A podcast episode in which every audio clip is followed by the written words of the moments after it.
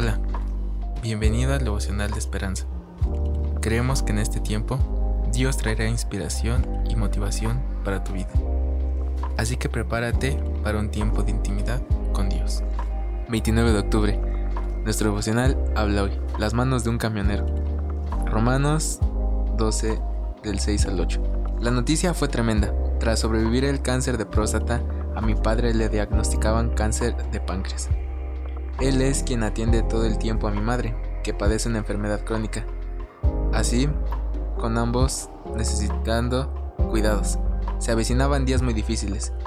Viajé a estar con ellos y un domingo visité su iglesia. Un hombre llamado Helmut se me acercó diciendo que quería ayudar.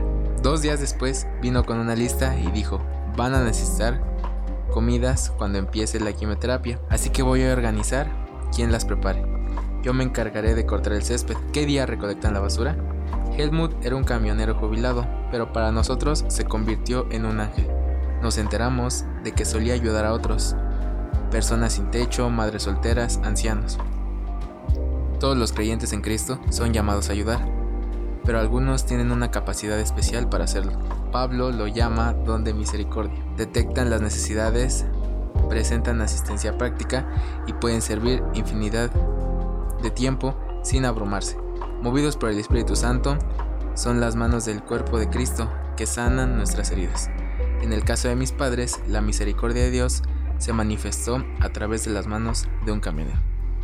Padre, que con misericordia podamos ayudar a otros y seamos de bendición para más gente. En el nombre de Jesús, amén. Esperamos que hayas pasado un tiempo agradable bajo el propósito de Dios.